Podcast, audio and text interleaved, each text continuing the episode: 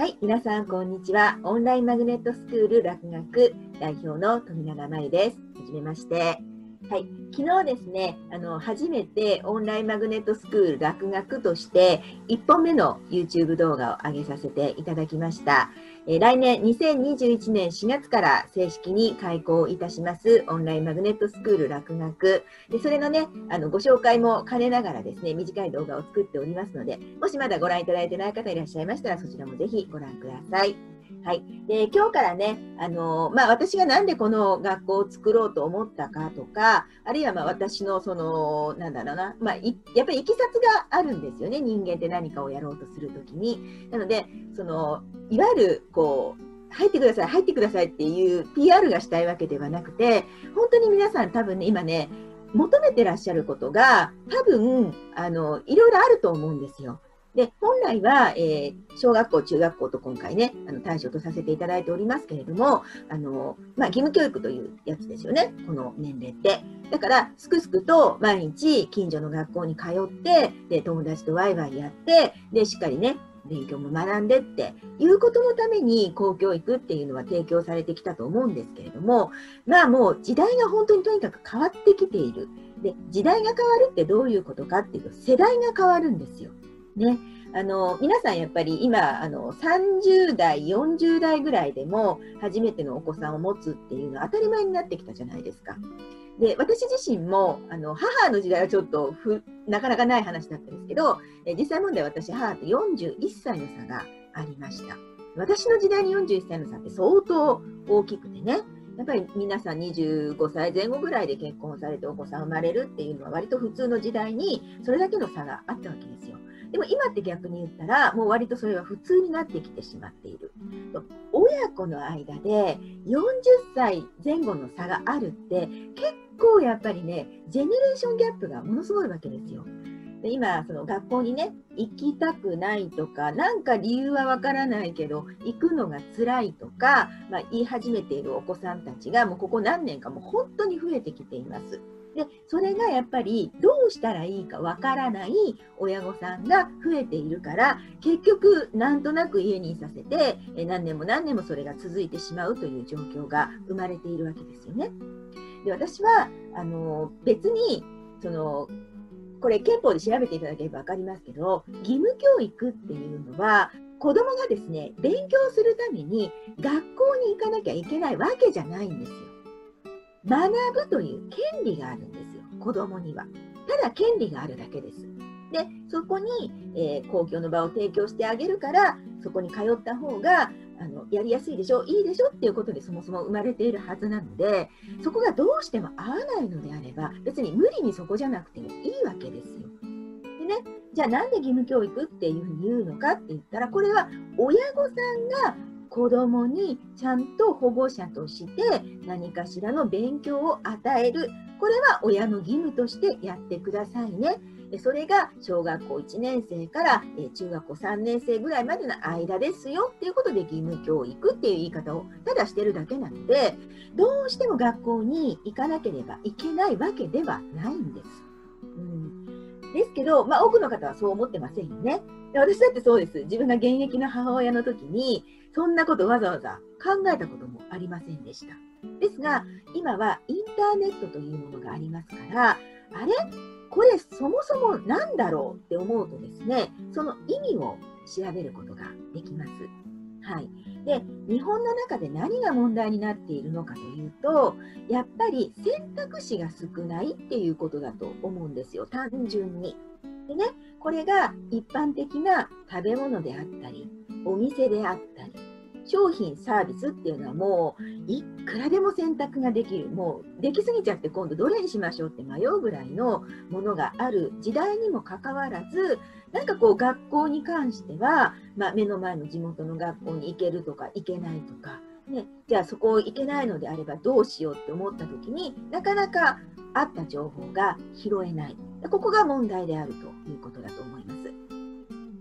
これを収録しておりますのは2020年の12月10日になりますので、まあ、コロナというもので騒がれ始めてから、まあ、そろそろ9ヶ月、10ヶ月ぐらいになってきます。だそれまではもう当たり前ですけど、何でもリアルが優先されていたので、インターネットももちろんあるけれども、何かだどこかで人が集まるとなったらリアルだよねっていうのがありました。なので、やっぱりこのフリースクールみたいなものであったり、公的機関の支援だったとしても、どこかの場所にその子が行くっていうリアルな環境として提供されていた。ですけど、こうやってね、まあ、コロナになったことが、まあ、インターネットをもう一回見直すというか、インターネットをうまく使えば、結構いろんなことができちゃうねっていうことを、まあ、本当に、まあ、無理、無理かだったかもしれませんが、認識されたお母様もお父様もたくさんいらっしゃると思うんですよ。で、私もそれは同じことで、もう一回戻りたいんですね。基礎に。子どもたちは学校に行くことは別に義務ではないんです。ただ、漢字が読めます、日本語が喋れます、文章が書けます、ある程度の共通認識、簡単な計算もできる、えー、これはどうしてこういうふうになるのという論理的思考ができる、そういうことを国が、えー、公教育という学校というところで学ぶようにただ与えてくれていた。でそれは今まではある程度うまく回ってたんですね。だけれども、やっぱりこの平成になってから、不登校っていう言葉がだんだんだんだんクローズアップされてきて、そして毎年毎年学校に行けないという子が増えてしまう。減らないんですよ。増えてしまう。じゃあこれはもう私は仕組みっていうものを考えたり、見直したりするタイミングに絶対来てるというふうに思っておりました。ただ、まあ、思いばかりあってですね、自分では何もやっぱりできません。一人ではできないですね、やっぱり学校運営なんて。というふうに思っていたところで、たまたま今回、まあ、本当にありがたいことにですね、私のこう理念とか、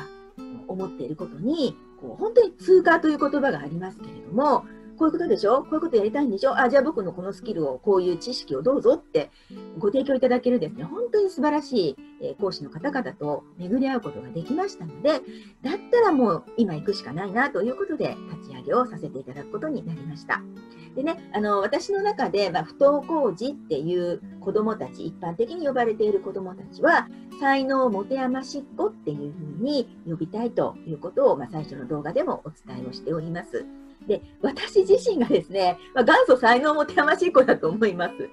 あの私の時代はとてもその昭和というねえ戦争が終わってでももうそういうものからだんだんもっと平和を大事にしていこうとか平和ってすごい素晴らしい時代だよねっていうことをみんなが共通認識し始めてそして物のない時代から物が生活の中にいろんなことで入ってくるって豊かだね素晴らしいねっていう共通認識が持てたのがやっぱり昭和の40年代50年代60年代。で私はもう昭和の40年代の生まれの人間なので本当に平和で落ち着いていた時代をね、本当に過ごさせていただきました。ですけれども、物というのは、ある程度溢れてしまうとですね、もうそれ以上あんまり追い詰めても満たされなくなってくるんですよ。なんでかっていうと当たり前だからです。あることが当たり前になっちゃう。ね、例えば、あのこの本当に如実にそれを思うのは、もう今の子供たちって生まれた時からインターネットがあるんですよ。で生まれた時からまあ、スマートフォンはひょっとしたらなかったかもしれませんが、ガラケーと呼ばれるものはもう間違いなくありましたよね。でゲームっていうものもありました。だから、当たり前というのは世代によって変わってくるので、親御さんたちの当たり前で、えー、教育を考えてしまうと、今の子どもたちの当たり前には、あんまり当てはまらないこともたくさん出てくると思うんです。で、学べばいいわけですよ。どういう形であってもいいから。ということがあったので、このコロナ禍ですから、なかなか学校もストップしてしまったり、それからやっぱり無理にね、こう行くことによって体調を壊すという、これ不登校時でも何でもないですよね。もう体調が崩れちゃうんだから、それいけないですよ。っていうような、もう不登校っていう言葉の概念自体が、もう全然私の中では崩れてきていて。で、その今から25年ぐらい前でしょうか、いわゆる不登校児という言葉がクローズアップされてきた頃には、いわゆるいじめ、それが原因だというふうに私も勝手に思ってました。ですが、最近はもうそうではないですね。あのいじめももちろんありますけれども、それが全てではない。いろんな子どもたちのニーズに本当は学校が公教育が対応できればいいんですけれどもまあそうは言ってもなかなかねたくさんのお子さんを預かりながら先生たちも限られた時間の中限られた人数の中なので難しいだろうなということはあると思います。そしてまた今回私はスララネットというね AI 教材というかこういうタブレット型で学習ができるものを導入させていただきますけれども、えー、これはもう本当にここからの時代は逆に今度当たり前になってきますね。まあ、スラーさんに限らずもう今いろんなそういう学習教材っていうのをいろんな形で提供されてきているのでもう基本的なことを学ぶのは人間が教える時代ではなくなってきたということです。であれば何も無理に体調管理をしながら、しんどい思いをしながら、学校というリアルの場所に行かなくても、学ぶことは本当に自由にできるようになってくるんですね、これからの時代。ただまあ、ね、どうしてもお金がかかってしまうことではあります。うん、ただ、えっと、今まで学校に行っているのに、行っているにもかかわらず、学力が追いつかないからって言って別の塾に行って、そこで数万円払うなんてことも普通にやってきたわけですから、全然それを考えると、まあ、非常に私、今回の、まあ、自分で手前味噌で恐縮ですけれども、なかなかあのいい感じのスクールが構成できてるんじゃないかなというふうに自負しております。はい、なので、まあ、勉強だけが全てじゃないんですよ、とにかくね。で今回、そのオルタナティブ教育っていうのを入れるのも、今の日本人に一番必要なのは感じることなんです。人間として当たり前に感じるという、この感覚がだいぶ平成で失われてきてしまいました。これは何でかっていうと、まあ、人間のこの思考と呼ばれる、まあ、脳の部分がね、関係しているんですが、まあ、これはちょっとまた少し別の動画でおいおいご紹介をしていきたいと思っております。で、そのあたりの原因を多くの親御様がご存知ないと思います。うん、だからなんかやっぱり無理しても何とかしても学校に行かせなきゃいけないとか、行けないとこの子はどうなってしまうんだろうとか、まそんな風にね、考えて、うつうつと悩んでらっしゃる親御様も非常に多い。それから、えー、いわゆる世間一般でいう不登校児っていうこととはまた別に、もうなんか感覚的に今の学校は違うなって思い始めてしまっている子どもたちも、えー、一定数いると私は認識をしております。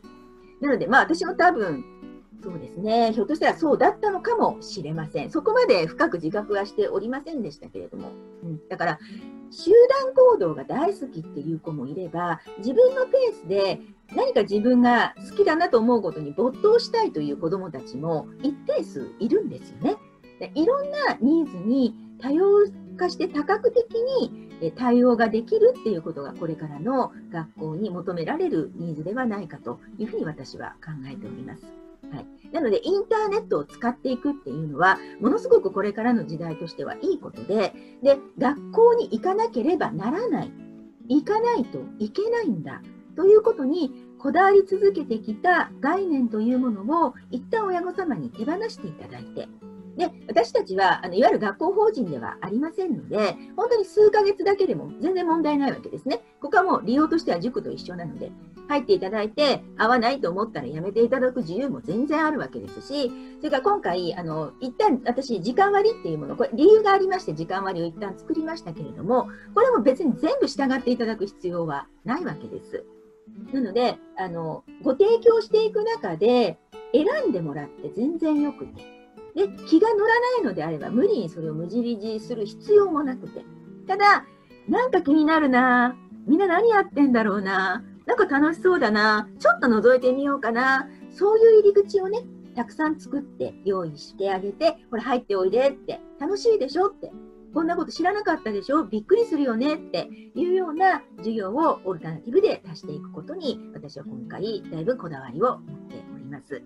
はい。ちょっと今回これぐらいでご説明をしたいと思いますので、次回はですね、オンラインマグネットスクールってそもそも何なのっていうことに対してご説明をしてみたいと思います。はい、富永真由でした。ご視聴いただきましてありがとうございました。